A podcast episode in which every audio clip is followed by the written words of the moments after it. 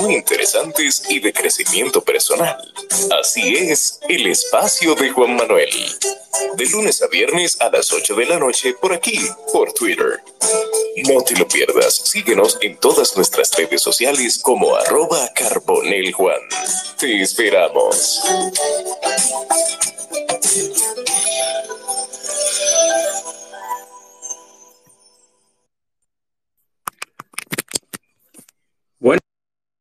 Para todos, bienvenidos a un espacio más, como cada martes y jueves, al espacio de Juan Manuel en Twitter Spaces y en diferido en Spotify. Hoy con un tema muy interesante, un tema que creo que nos compete a todos, antes de la pandemia, después de la pandemia y seguirá por los siglos de los siglos. Amén. Y es finanzas responsables. Hoy con un invitado especial, una persona que inmediatamente le escribí, le sugerí este tema y otros más y me dijo sí. es mi, que ya considero mi amigo, aunque no de nacionalidad, pero sí de, de las redes y, y, es una gran persona, una persona muy sencilla. Mi amigo Rubén Martínez Portes, mexicano y también un conocedor del tema finanzas y fideicomisos. Bienvenido Rubén, este espacio es suyo, hermano. Muchas gracias, Juan Manuel, te lo agradezco y te agradezco el haberme invitado. Eh, igual te tengo el, mutuo aprecio. La virtualidad, la verdad, que ha hecho que uno pueda conocer grandes personas que antes era un poco más complicado. Y todos estos espacios que, que, mira, yo me considero más o menos tecnológico, pero esto es nuevo para mí, este tipo de, de espacios. Y veo que tienes una gran audiencia y un, una gran iniciativa, con lo cual te, te, felicito y pues estoy aquí para poder apoyar en, en, lo que pueda a todos nuestros oyentes y, y estoy a sus órdenes. Perfecto, perfecto. Muchísimas gracias, Rubén. Yo sí eh, cuando uno piensa en finanzas, uno piensa, bueno, eh, yo trabajo 15 y 30 o, o tengo tantos, quiero organizarme. Yo quiero saber a qué llamamos finanzas responsables, Rubén, para iniciar. Sí, mira, qué bueno que, que lo, lo, enfocas de esa manera. Muchas veces las personas creen que las finanzas a veces es algo complicado o tiene que ver simplemente con eh, con cuánto gano y cuánto estoy gastando, pero las finanzas responsables van más allá de, de este aspecto teórico, porque las finanzas, al final, si tú lo ves como un aspecto contable que se pueda medir, es el resultado de las decisiones que tú tomas día con día. Entonces las finanzas las podemos traducir como el reflejo de lo que tú has tomado de decisiones antes, durante y en la actualidad en tu vida y tu futuro financiero va a ser producto de las decisiones que tú estés tomando. Entonces, finanzas responsables nos referimos a cómo las personas pueden tomar decisiones correctas que les beneficien en, en, en, el corto, mediano y largo plazo, pero sobre todo que les generen calidad.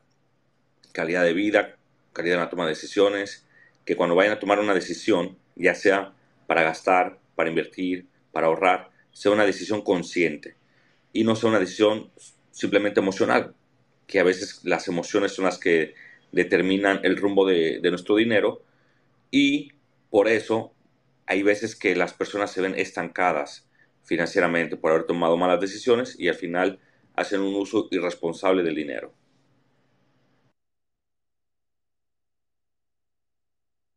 Correctamente, correctamente, Rubén. Y, y en, en, desarrollo, ya yéndonos en materia, si yo tengo un sueldo, un salario, o soy un emprendedor o trabajador independiente, y yo quiero decir, bueno, mis finanzas están organizadas porque yo tengo un diario, tengo un ingreso mensual y, y hasta, hasta anual, quincenal, el, ingreso, si soy emprendedor, si, trabajo para una empresa, pero yo lo que quiero saber, ¿cómo el ciudadano común?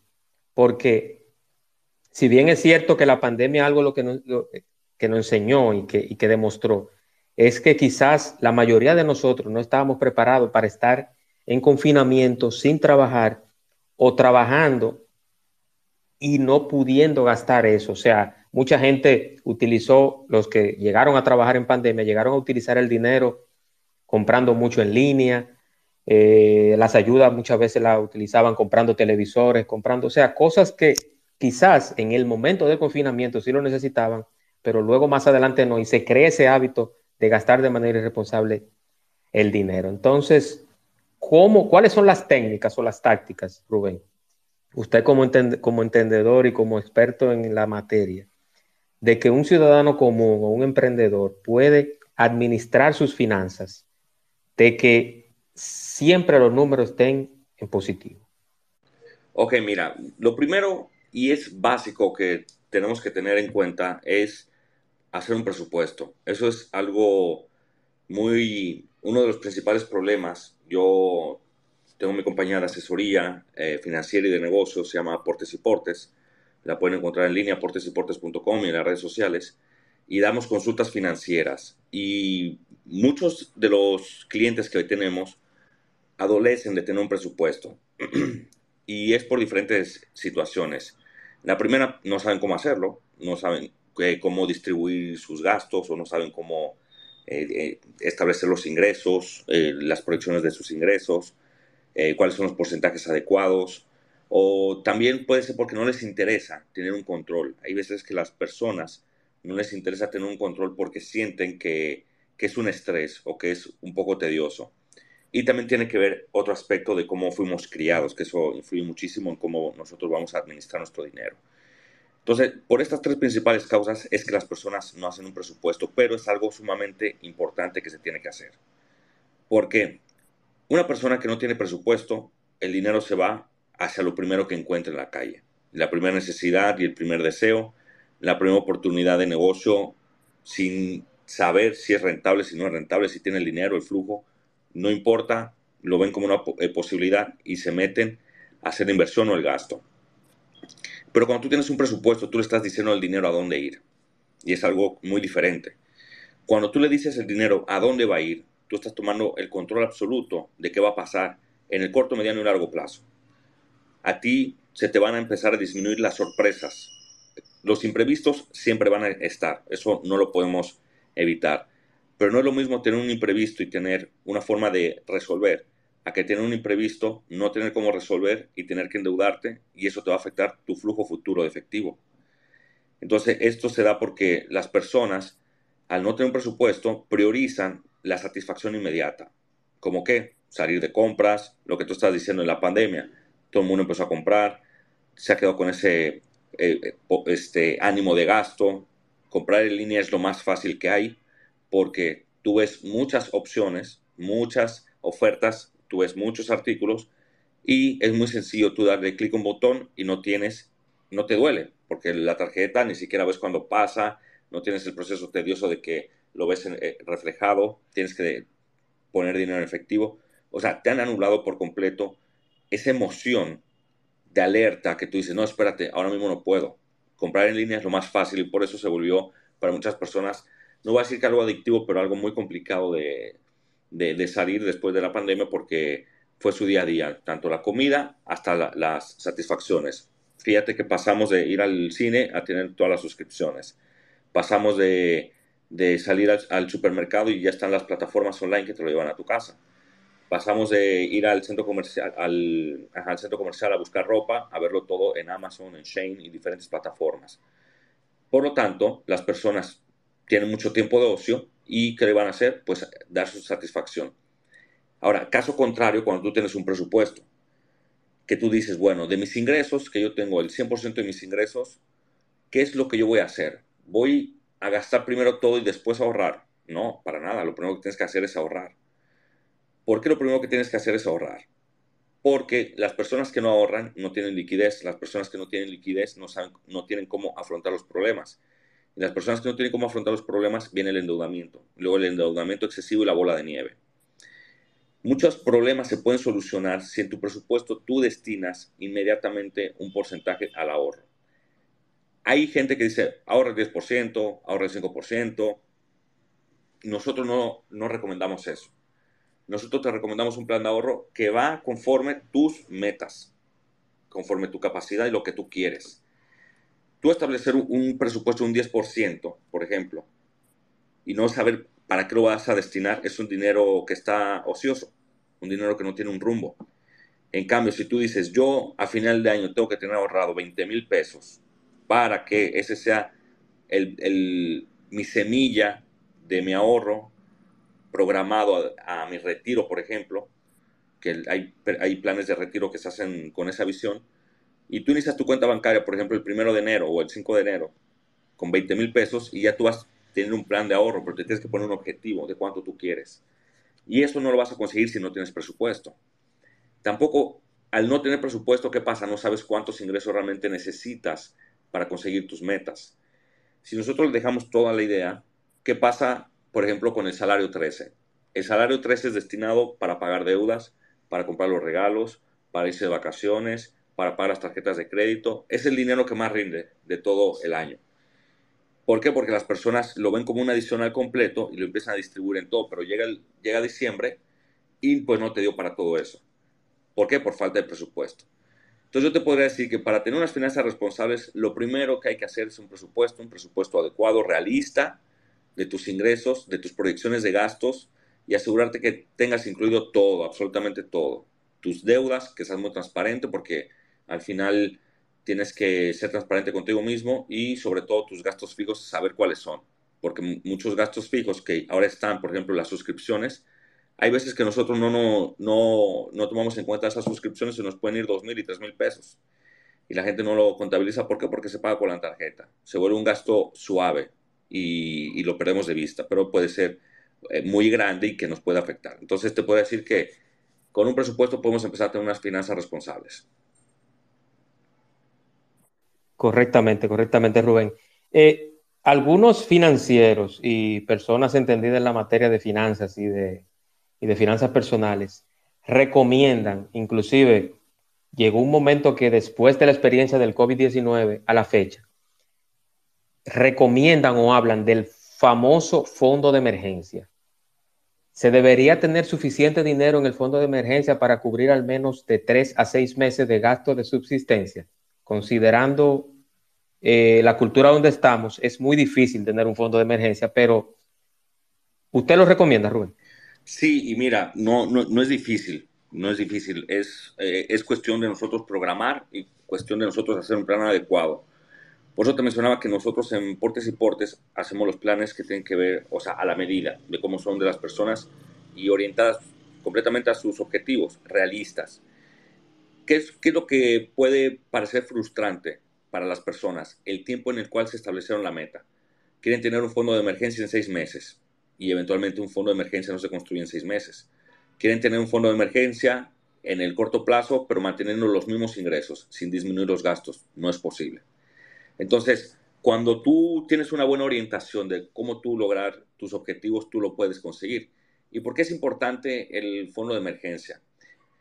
Yo, vamos a ver, estamos viviendo en esta época dos tipos de generaciones que se están, eh, que están chocando entre sí.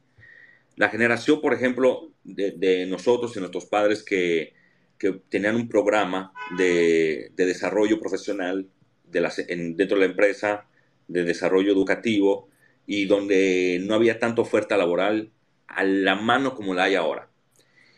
Ahora, por ejemplo, los jóvenes, los que tienen de 25 para abajo, tienen una tendencia al, al moverse demasiado rápido.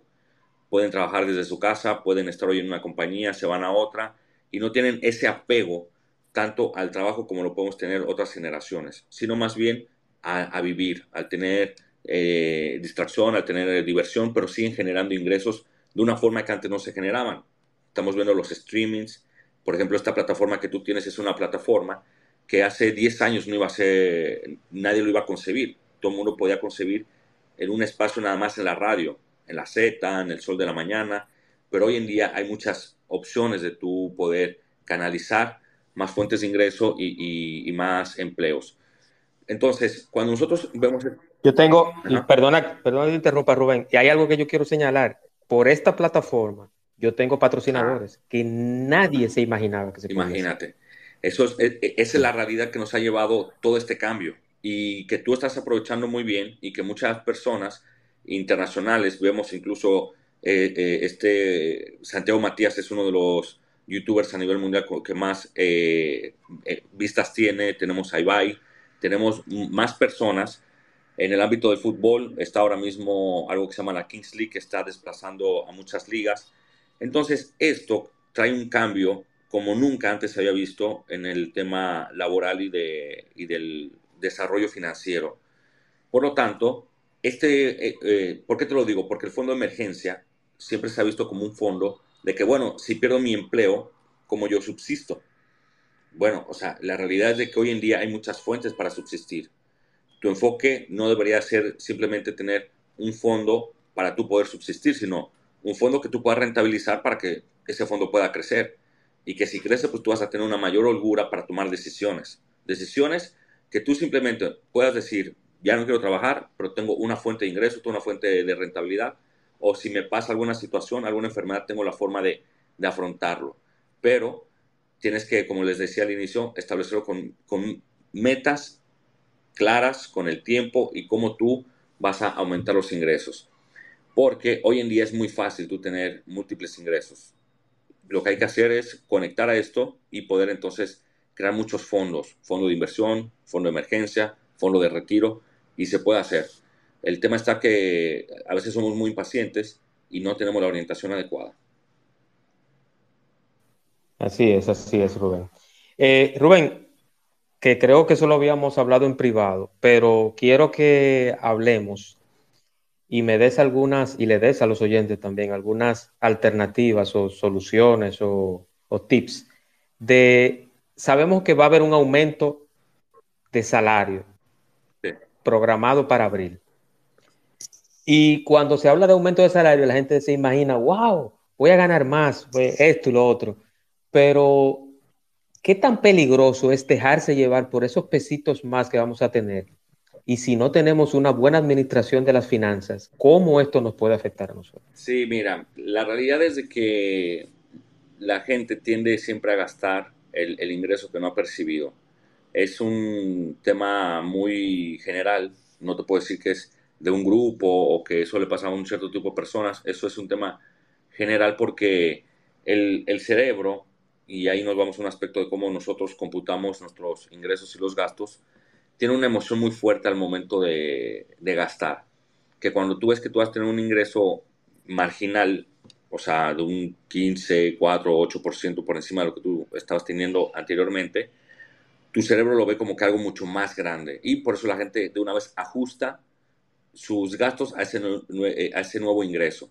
Y por eso hay estudios que dicen que esa gratificación inmediata o, de, o metálica más bien del aumento salarial no necesariamente compensa el descontento en la institución o la frustración de las personas.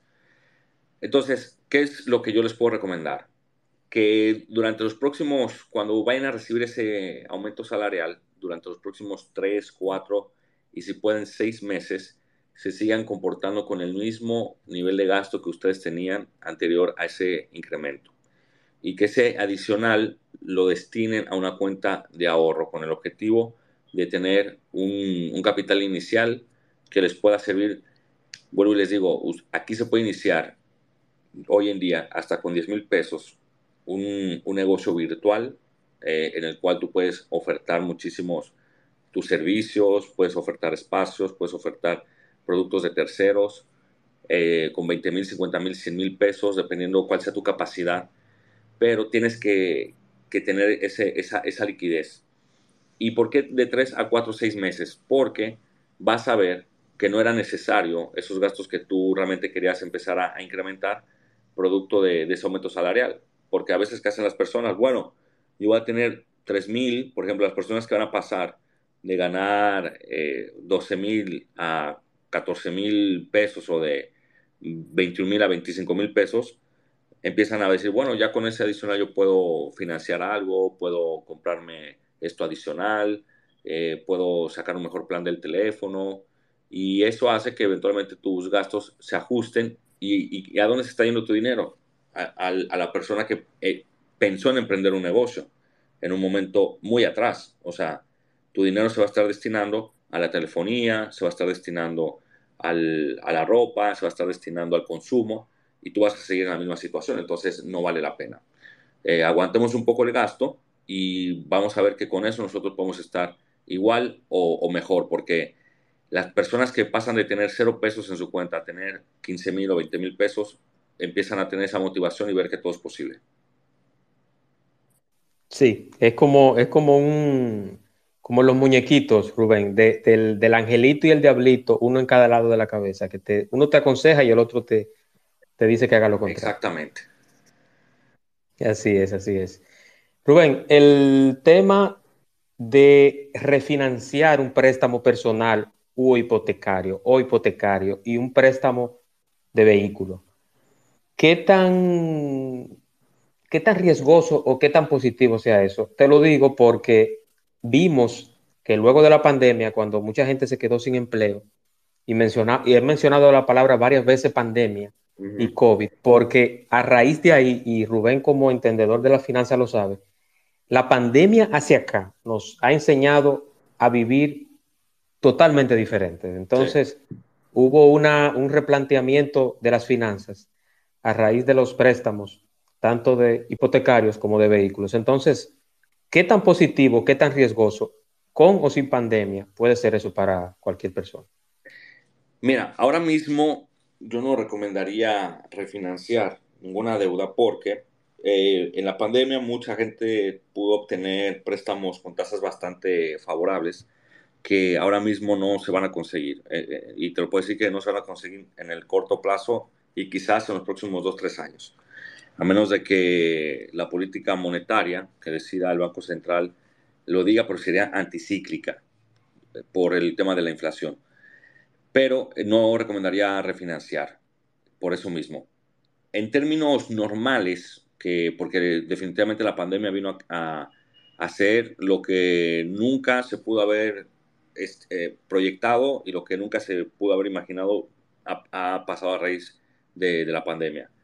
Cuando nosotros estamos en una situación financiera, que tenemos muchos préstamos y que queremos hacer una consolidación, esta consolidación o este refinanciamiento es bueno siempre y cuando tú tengas un acompañamiento que te oriente en qué hacer con el dinero disponible que tú vas a empezar a tener, porque el refinanciamiento básicamente es para eso, o sea, tú estás en un momento donde tus ingresos se están yendo prácticamente a pagar deuda y tú quieres consolidar a un mayor plazo para tener una menor cuota y tener un, dinero disponible.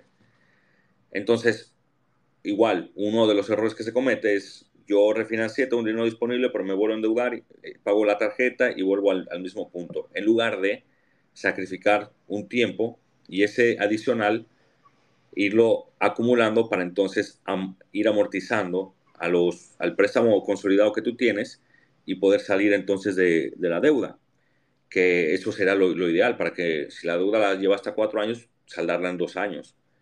Pero no, no todo el mundo está dispuesto a tener ese, ese nivel de, de rigidez o de compromiso, pero es lo ideal.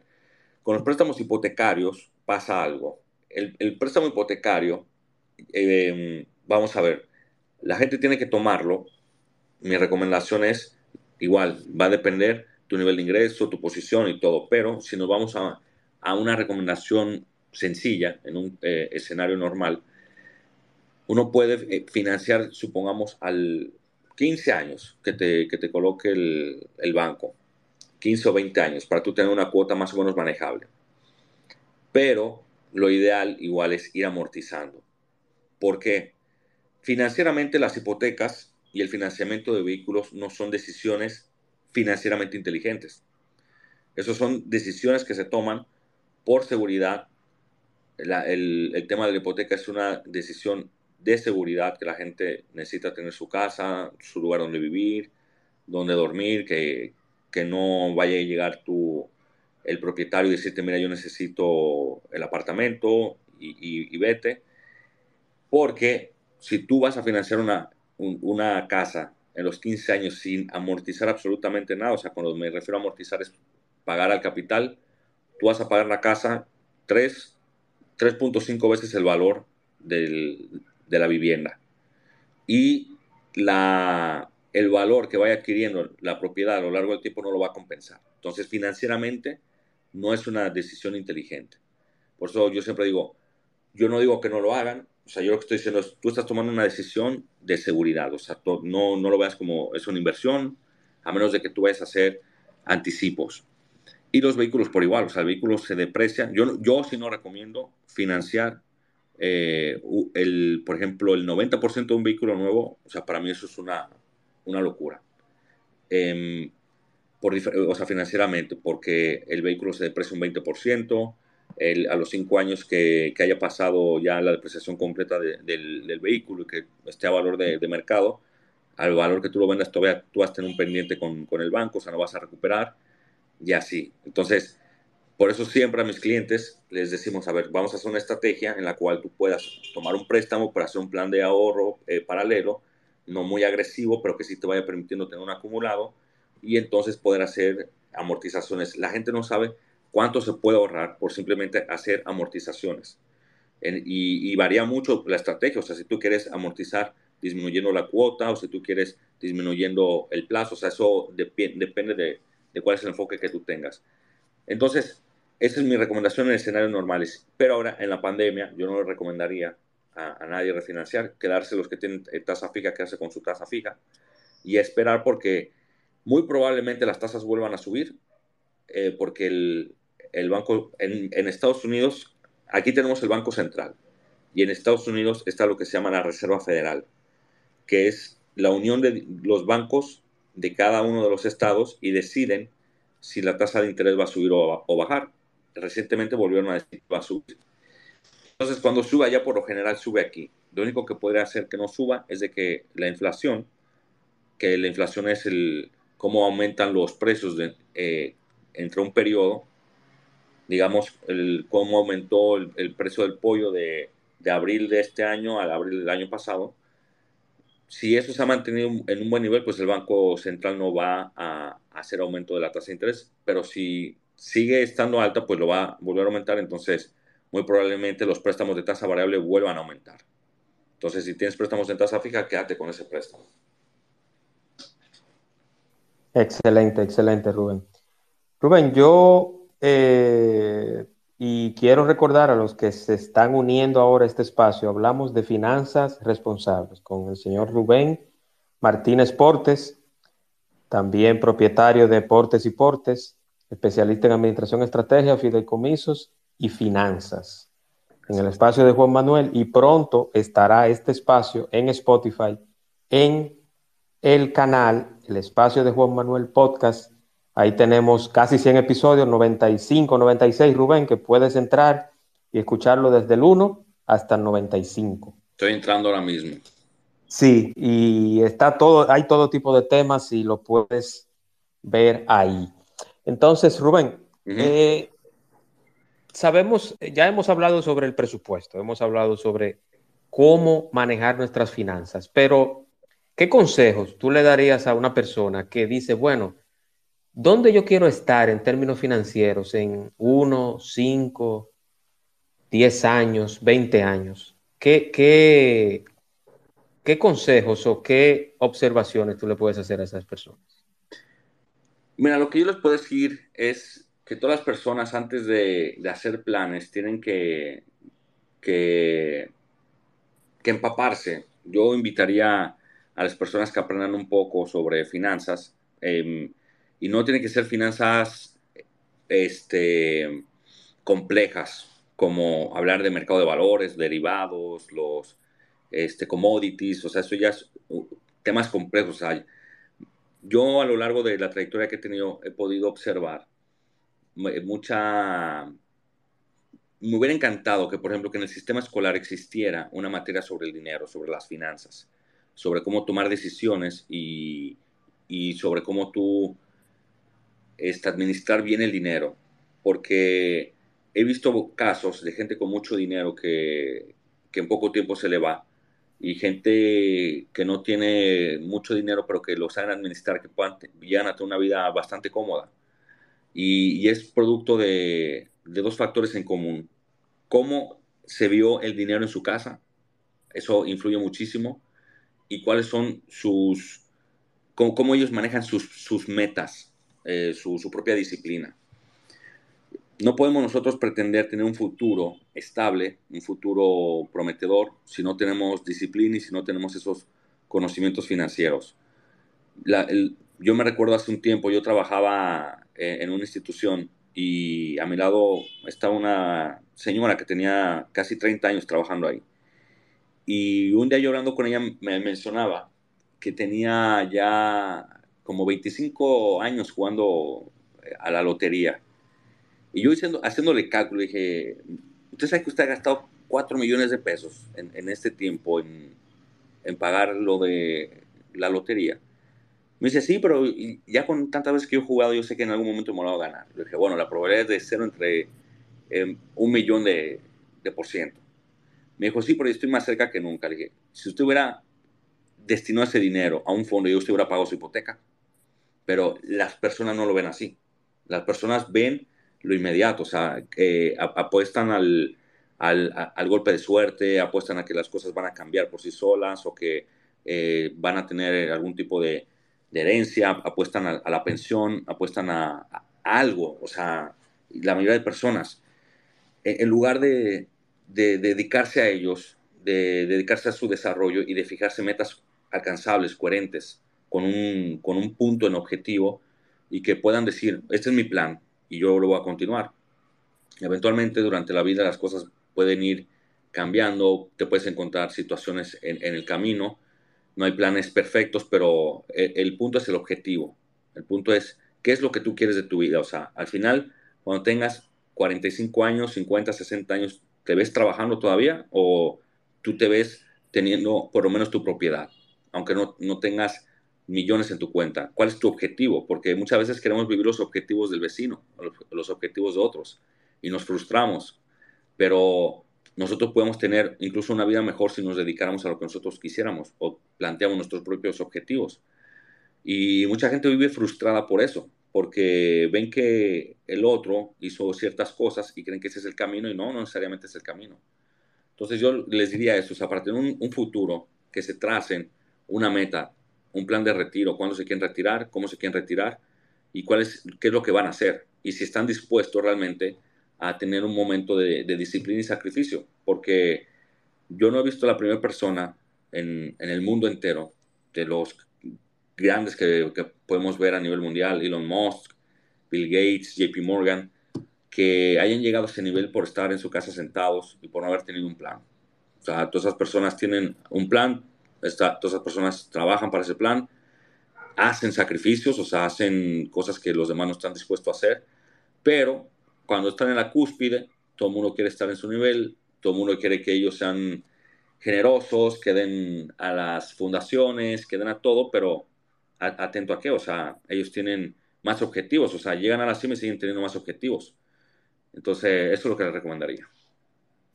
Perfecto, perfecto, Rubén. Rubén, y hablando de finanza irresponsable o de mal manejo con las finanzas en algunas personas, ¿te ha tocado aconsejar o asesorar a algún pelotero de grandes ligas o, o de la pelota invernal o quizás de México o de Estados Unidos? ¿Te ha tocado alguna vez? No, peloteros no. No tengo muchos amigos peloteros. Tengo sí muchos que son scouts, que, que, son los que se dedican a estar viendo estas promesas. Pero sí, sí me, me, me, ha tocado eh, amigos que han recibido herencias eh, y que, oye, me, no di crédito cómo, cómo está el despilfarro.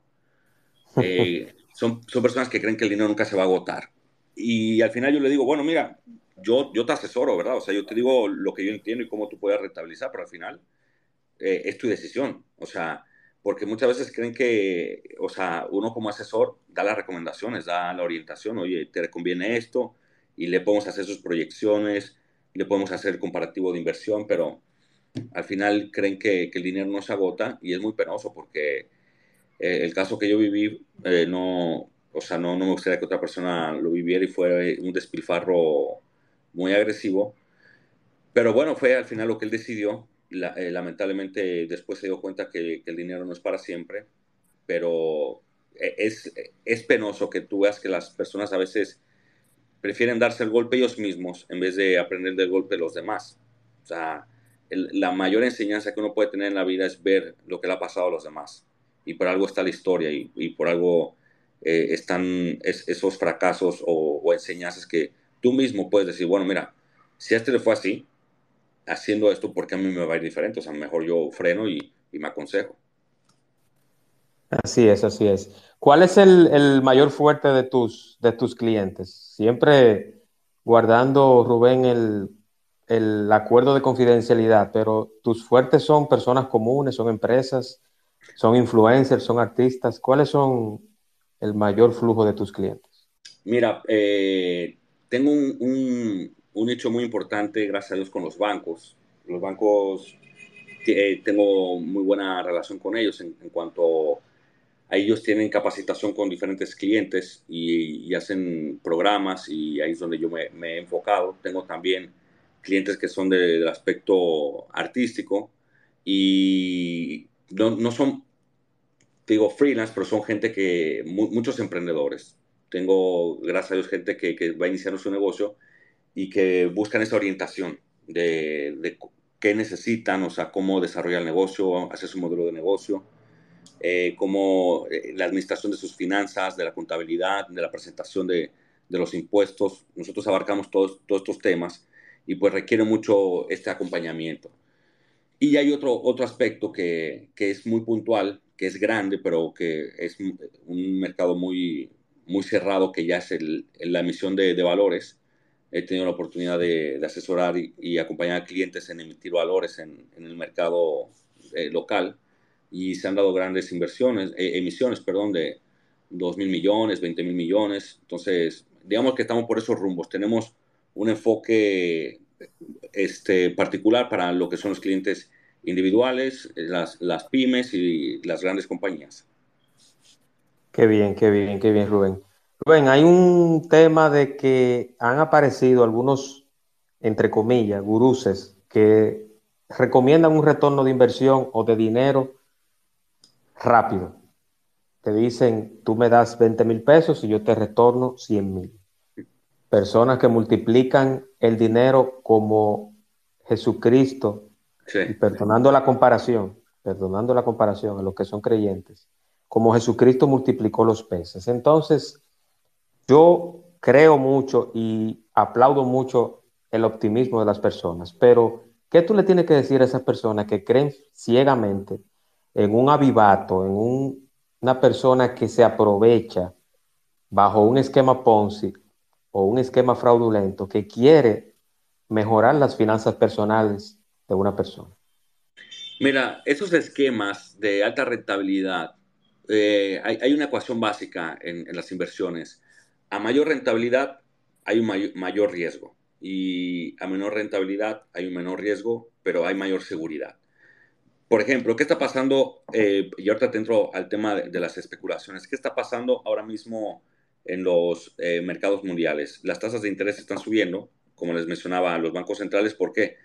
porque hay una inflación, o sea, hay un riesgo sistemático en el mercado de que los precios suban mucho. ¿Y qué está haciendo las diferentes entidades? Pues subir la tasa de interés. ¿Para qué? Para retirar ese dinero y poder disminuir ese riesgo que está en, el mercado. entonces las personas invierten eh, en los instrumentos y esos instrumentos son instrumentos de referencia. O sea, si tú ves que el Banco Central emitió un título de, por ejemplo, ¿Qué es lo que hace el Banco Central? Para los que no tienen el conocimiento quizá de, del mercado de valores y cómo se maneja la, la parte económica. El Banco Central tiene por, eh, este, por, por ley, por la Constitución, en su autonomía, dictar la política monetaria. ¿Qué es la política monetaria? Monetaria, perdón. Eh, eh, determinar cuál es el circulante que va a estar en la economía para mantener un equilibrio de los precios de los bienes y servicios. ¿Y cómo se equilibra este circulante? Bueno, el Banco Central dice, yo voy a vender títulos míos, o sea, digamos, como si fueran certificados, para que, para que todas las instituciones y, la, gente, persona física, lo compre. Y yo le garantizo un, un interés, un rendimiento. Actualmente es de un 12%. ¿Qué pasa cuando el Banco Central hace eso?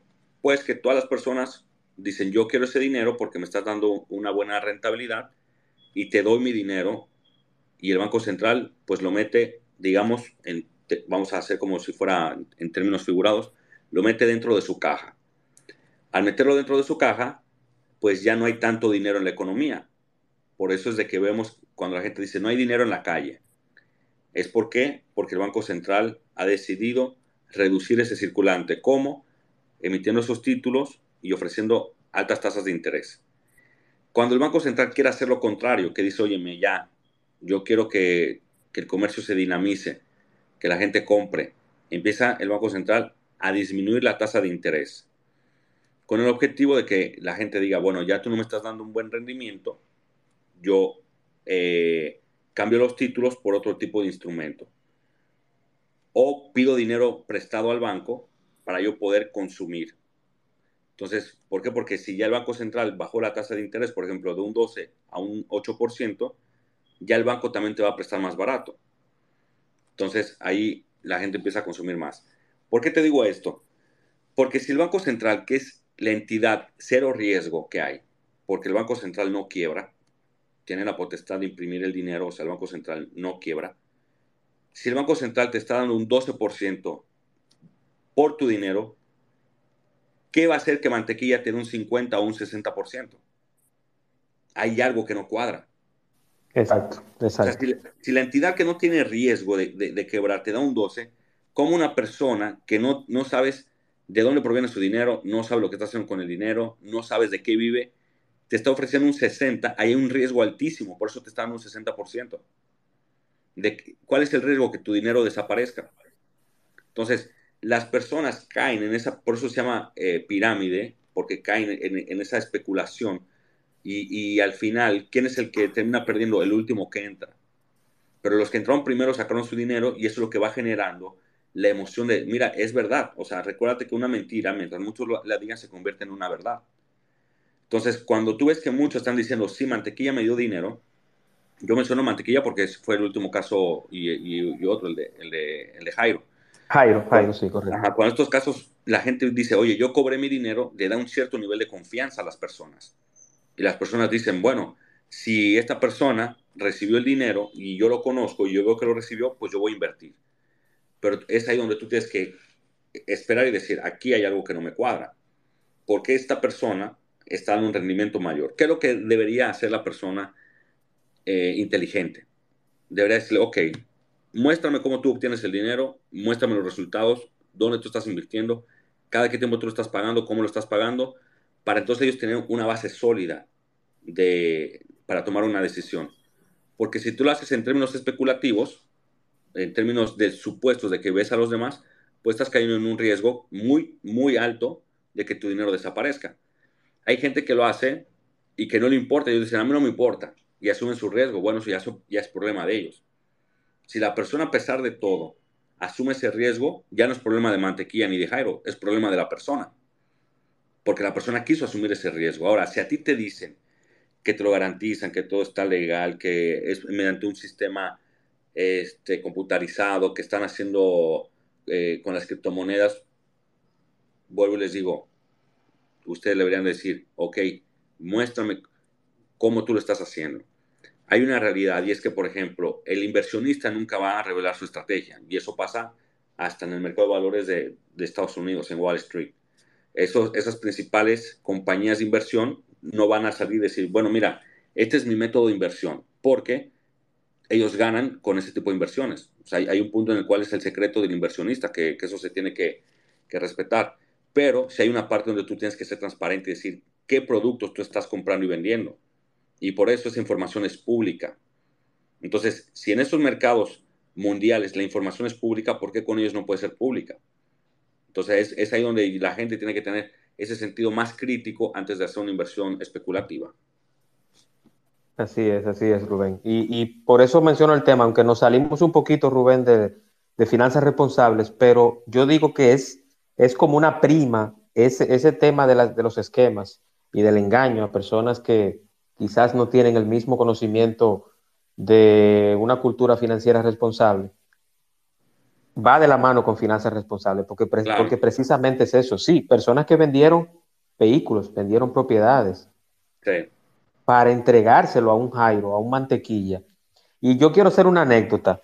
Ponzi, Ponzi, que fue, eh, eh, vamos a decir, en honor a él, o tristemente célebre, el nombre Ponzi, ese estafador, eh, fueron muchas personas, me contaron esa anécdota, me lo dijo alguien que maneja también la finanza, me dijo, había un momento en que Ponzi fue un grupo de cientos de personas a reclamarle que le devolviera su dinero. Y Ponzi salió y dijo, wow, ¿qué, ¿cuántas horas tienen ustedes aquí? Y ellos respondieron, bueno, tenemos 5, 6, 7, 8, 10, 12 horas. Y él salió con hot dogs a repartirlo a cada una de las personas. ¿Qué dijeron las personas que estaban ahí? Wow, qué hombre tan amoroso, qué hombre tan honesto, qué hombre, vamos a irnos, vamos a descansar en nuestra casa y volvemos luego. Todo en un esquema fraudulento es parte de la trama para engaño. No se crean que porque le hable bonito, sea un tipo que vista bien, va a ser totalmente transparente a la hora de engañar. Exactamente. Eh, eh, eh, eso es una realidad. No todo el que vista de traje necesariamente es un buen asesor. Esa es la, realidad. Así es, así es. Rubén, no sé si alguien tiene, bueno, Omar solicitó aquí una pregunta o comentario. Vamos a ver, déjame darle. No quiero abusar mucho de Rubén para que pueda venir de nuevo al espacio. No, no, pero hablamos. Con gusto. hablamos de finanzas responsables con el señor Rubén Martínez Portes, eh, mexicano, pero dominicano de corazón. Rubén, antes de pasar. tengo la doble nacionalidad. Ah, qué bueno, qué bueno. Eso te iba a preguntar, ¿qué tiempo tienes en, en RD? Eh, voy para 16 años. Perfecto, ya, ya, ya usted es dominicano, ya, ya votas, ya votas, ya votas, ya votas. Correcto. Vamos con Omar Abreu Díaz. Omar, bienvenido, buenas noches y activa tu micrófono, hermano. Sí, buenas noches. Sí, lo que tú planteabas, que el apetito favorito de los estafadores es la incultividad. Por ejemplo, ven personas carismáticas que regalan y como que lo ven todo fácil y tienden a pensar pero bueno, eh, pero, pero para seguir con el tema, por ejemplo, eh, lo que tiene que ver con la finanza, por ejemplo, hay hombres y mujeres que son eh, buenos hombres y buenas mujeres y tienen sus ahorros, tienen su, su desempeño sexual, tienen sus relaciones nítidas, pero entonces en la finanza hay un problema. O lo tiene el hombre, o lo tiene la mujer, o lo tienen los dos.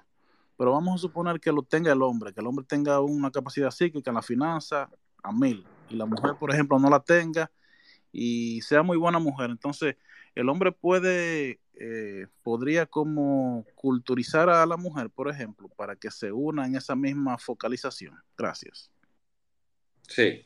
Mira, el, tema de, las finanzas, bueno, recientemente salió una, eh, me perdonan, pero no sé si es comunicadora, actriz o no le sigo mucho su carrera, hablando sobre esto. Este, Tania Báez, Tania Báez. Correcto. ¿Qué, ¿Qué pasa? Eh, las finanzas en América Latina es y el, entre el primero y el tercer motivo de divorcio eh, en los países latinoamericanos. Eso quiere decir que, es un motivo fuerte eh, y eso tiene una, una este, situación que tiene que ver hereditaria por todo lo que hemos pasado en América Latina con, con, con las crisis y demás y culturalmente cómo se ha ido desarrollando el aspecto del dinero. Ahora bien, ninguno, o sea, el, el tema financiero no, no, puede ser exclusivo a menos, o sea, de uno de los dos a menos que así lo decidan. O sea, si lo ideal en, el, en las parejas es ponerse de acuerdo cómo va a ser el manejo financiero. Y ponerse de acuerdo también es tú decir qué tú estás dispuesto a decir y qué tú no estás dispuesto a decir y las personas tienen ese derecho de decir eh, o dejar de decir algunos aspectos. Por ejemplo, hace un tiempo yo, a mí me gusta mucho rodearme de, personas más, más adultas que yo eh, y, escucharlos hablar y recibir consejos de ellos. Y en un momento, una persona que, incluso fue administrador de, un banco y tuvo muchas, eh, fue este, VP de otras corporaciones, yo le preguntaba, le decía, mire, ¿y usted qué, qué recomienda respecto del, del, dinero? O sea, porque usted sabe que uno como hombre a veces toma ciertos riesgos de inversión. O igual la mujer lo puede tomar, pero yo me, refería a que el hombre en eso es a veces un poco más desprendido. Y él me dijo, mira, por el bien de tu matrimonio no comentes todo. Tú nada más garantiza que, que tu familia tenga la estabilidad. Y, es algo que, a mí se me quedó muy, muy marcado porque eh, las mujeres a veces no comprenden el nivel de inversión que, se quiere hacer en algún aspecto. Eh, ya sea en adquirir una propiedad, en iniciar un negocio. El hombre en eso es más arriesgado y la mujer tiene que ser un poco más conservadora. Incluso al momento de, cambiar de trabajo, eh, el hombre se puede cambiar de trabajo por 10 mil pesos. La mujer a veces lo piensa un poco más. Y, eso está, eh, y, ¿cómo, se llama? En el desarrollo de cada quien. Entonces, la recomendación es de que al momento de establecer los parámetros financieros de la pareja, se pongan de acuerdo. O sea, mira, yo estoy dispuesto a darte esta información, yo estoy dispuesto a asumir esto, ¿qué es lo que tú estás dispuesto a asumir? Si la persona está de acuerdo en que no quiere asumir nada y los dos están de acuerdo, oye, fantástico, porque no podemos caer en un manual único para todo el mundo, porque de por sí cuando se casan dos personas vienen con situaciones de dos hogares completamente diferentes y van a crear uno nuevo, entonces tú no puedes pretender que va a haber una guía universal. Cada guía se tiene que adaptar a lo que eh, haga que ese matrimonio funcione. No sé si respondí tu pregunta, Mar. Me parece que sí, me parece que sí. Ya él está como oyente, pero me parece que sí. Ponme una manita o un corazoncito, Mar, si respondimos, si respondió Rubén tu pregunta. 100%, dice que sí. Ah, Rubén, y como, como último tema, eh, se viene hablando hace un tiempo del tema de la FP, de devolver los fondos de pensiones y todo eso. Yo quiero que en estos 10, 15 minutos o 20 minutos yo quiero que me des las razones sociales y financieras de por qué sí y no se puede devolver el fondo de pensión. Que yo, dicho sea de paso, tengo ya un buen dinero, pero eh, yo quiero, yo quiero tu punto de vista porque mucha gente, y, es, y era un tema, voy a dar un spoiler, Rubén, pero sí, yo quisiera que en, próximos espacios hablemos de dos temas. Ya uno te lo había dicho, pero vamos a ver cómo lo manejamos pero el segundo sería este, la FP. Pero yo quiero que brevemente ahora tú me digas qué tú piensas de, devolver los fondos de pensiones mirándonos en el espejo de otros países que inclusive en pandemia lo hicieron. Sí, mira, te digo primero el por qué sí, yo estoy de acuerdo. Primero, las personas, el, el dinero de hoy tiene un mayor valor que el dinero en 20 o 30 años cuando las personas se vayan a retirar. Es por eso que las AFP lo que hacen es invertirlo para que no pierda valor tu dinero. Ahora bien, hay personas que hoy en día, por situación de salud, situación de desempleo, situación de emprendedurismo, le pueden hacer un mejor uso a ese dinero. Lo que yo estaría de acuerdo es de que si bien ese dinero no se entregue de manera metálica, o sea, que se te transfiera a tu cuenta corriente o de ahorros, si sea una garantía, por ejemplo, para tu hipoteca, para iniciar tu negocio, para un tema de salud porque ese dinero ya es tuyo. Es un dinero que ya tú tienes en un fondo en el cual está comprobado que ese dinero es tuyo y que te lo tienen que devolver. Sin embargo, hay personas que quizás, por ejemplo, que producto de la pandemia, lamentablemente tuvieron una enfermedad y no sobrevivieron, quizás si le hubieran dado el acceso a esos fondos, hubieran tenido un, mejor medicamento, por ejemplo. O en, situaciones de salud, que personas tengan un dinero ahorrado y se le pueda dar esa garantía que la administradora de fondos te diga, sí, yo certifico que ese fondo está ahí, está garantizado, eh, que acceda a la cobertura. Eso es en lo que yo estoy de acuerdo. En lo que yo no estoy de acuerdo es en que lo que propone el diputado, que sea un 30% inmediatamente que se le retorne a las personas, por dos cuestiones. Si ahora vimos cómo está la pandemia, después de la pandemia, la inflación, por todos los estímulos financieros que hubo, imagínense ustedes que de buenas a primeras a la calle envíen 400 mil millones o 300 mil millones de pesos. Va a haber tanto dinero en la calle eh, disponible que los precios van a subir exorbitantemente. Algo que tú puedas comprar en 10 mil pesos, que más lo van a poder comprar, se va a volver en 20 mil pesos. Entonces el dinero se va a erosionar. Económicamente no tiene sentido. Te va a traer un shock económico muy agresivo, que es lo que le está pasando a Estados Unidos y pasó aquí por, el tema del exceso de liquidez. Entonces, no es lo, no es lo ideal, no es la forma. Entiendo la presión. Sí estoy de acuerdo en que se, las AFP tienen que, que flexibilizar ese uso de fondos, como les decía, garantía para hipoteca, para temas de, de, salud, para iniciar tu negocio, estoy completamente de acuerdo, hasta un porcentaje, porque no pueden destinarlo todo, ¿por qué? Porque lo tienen invertido también. Las AFP son el principal inversor de este país. Si ustedes entran a la página de Cebaldom o de la Bolsa de Valores o al Ministerio de Hacienda en la página de crédito público, se van a dar cuenta que los que más compran esas deudas son las AFP. Y es lo que permite la rentabilidad que te llega en tu estado de cuenta de un 10%, de un 9%. Eso es lo que permite. Entonces, no le puedes decir, quita todo ese dinero de esas inversiones porque también por esas inversiones se han hecho carreteras, por esas inversiones se han hecho hospitales, por esas inversiones se han hecho escuelas, se han hecho eh, más infraestructura, más programas, entonces tú no puedes decirle, retira todo eso al 100% o el 30% porque financieramente complica, hay una inflación, hay inversiones, entonces eso no sería por el, por el cual yo diría que no estoy de acuerdo de esa manera. Perfecto, perfecto, Rubén. Ahí, eso yo creo que agregando, y ya eso es una, una opinión que se suscribe a un servidor, al espacio, a mí, a Juan Manuel Carbonel, no necesariamente a mi invitado Rubén, para descargarte Rubén de cualquier culpa, pero sí yo quiero decir algo, y es que Rubén, ha habido quizás desconocimiento y poca información del tema de las AFP y, del, y de por qué sí y por qué no. Y te digo esto porque nosotros los dominicanos necesitamos que las cosas sean lo más digerible posible. Por eso, esa falta de información, tanto pública como privada, es la que confunde o genera la confusión o la duda de que mucha gente dice, bueno, los que manejan la AFP son millonarios, tienen de todo, ese dinero está ahí, ahí están los bancos llenos de dinero de la AFP y no es así, o sea, el dinero no está, no está líquido, el dinero no está en una bóveda, no está en oro, no está en diamantes, ese dinero está invertido. Hasta donde mi ignorancia financiera y de AFP dice. No, es así, o sea, la mayoría del dinero está, está invertido. Ellos no tienen, como tú lo dices, no tienen una cuenta ahí ociosa, o sea, eso se invierte. Y, y, lo que, eso lo que ha permitido tanta, tanta emisión de deuda, tanta inversión, es producto de eso. O sea, eso no, no es un dinero que está ahí perdiendo valor, ni mucho menos.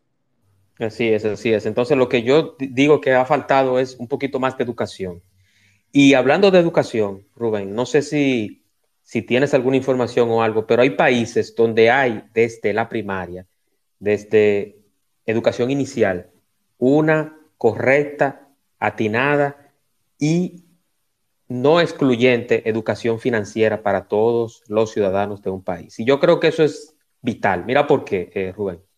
Eh, si hablamos hace un rato el tema de los peloteros, de las personas que se sacan algún premio y eso, yo entiendo que la educación financiera debe de ser inicial, porque a un niño tú tienes que enseñarle el hábito del ahorro. Tú le compras una alcancía y tú le dices, mira, niña o niño, o mi niña o mi niño, tú debes de echar 25 centavos todos los días. De tu merienda, si te sobran 10 pesos, tú lo ahorras.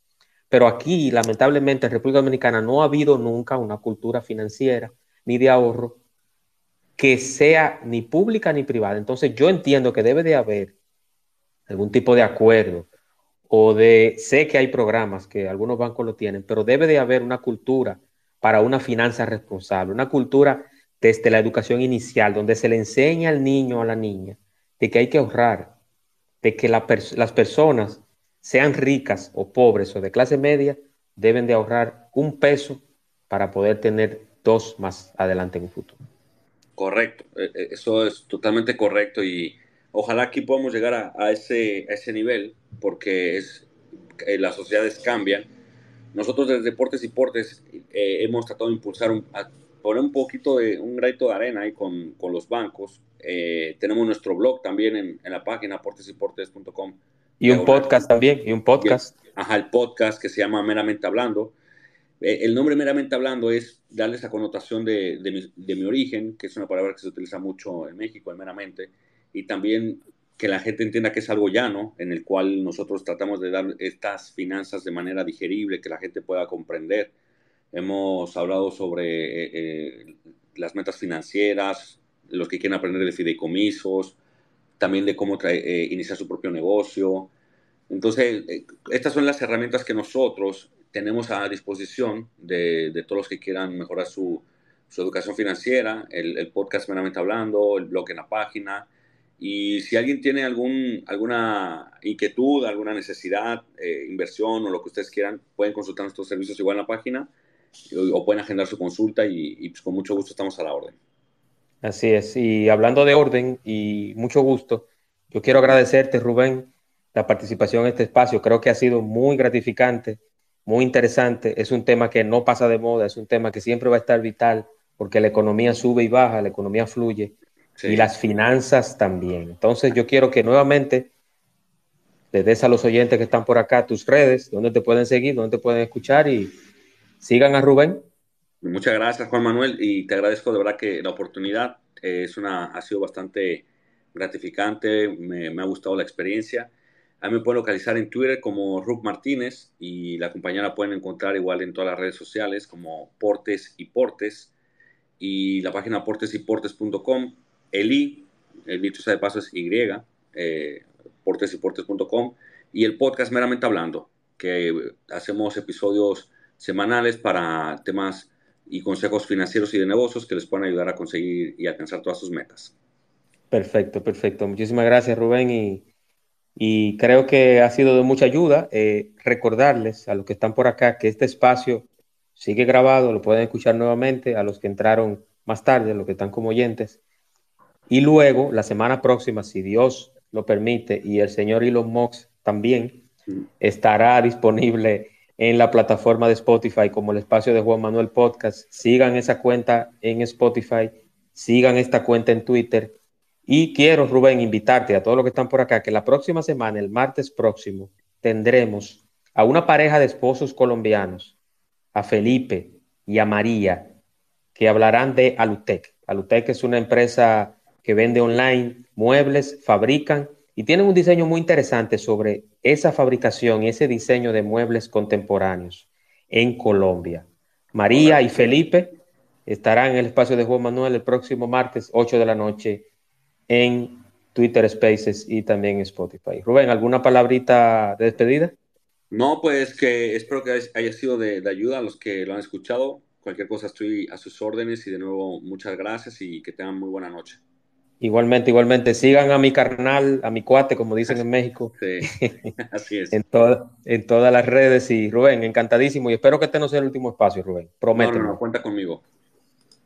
Igualmente, igualmente, hermano. Un abrazo. Cuídense mucho, descansen y ya ustedes saben, finanzas responsables para que podamos tener un futuro más tranquilo y promisorio. Así un abrazo es. y cuídense mucho. Igual, buenas noches.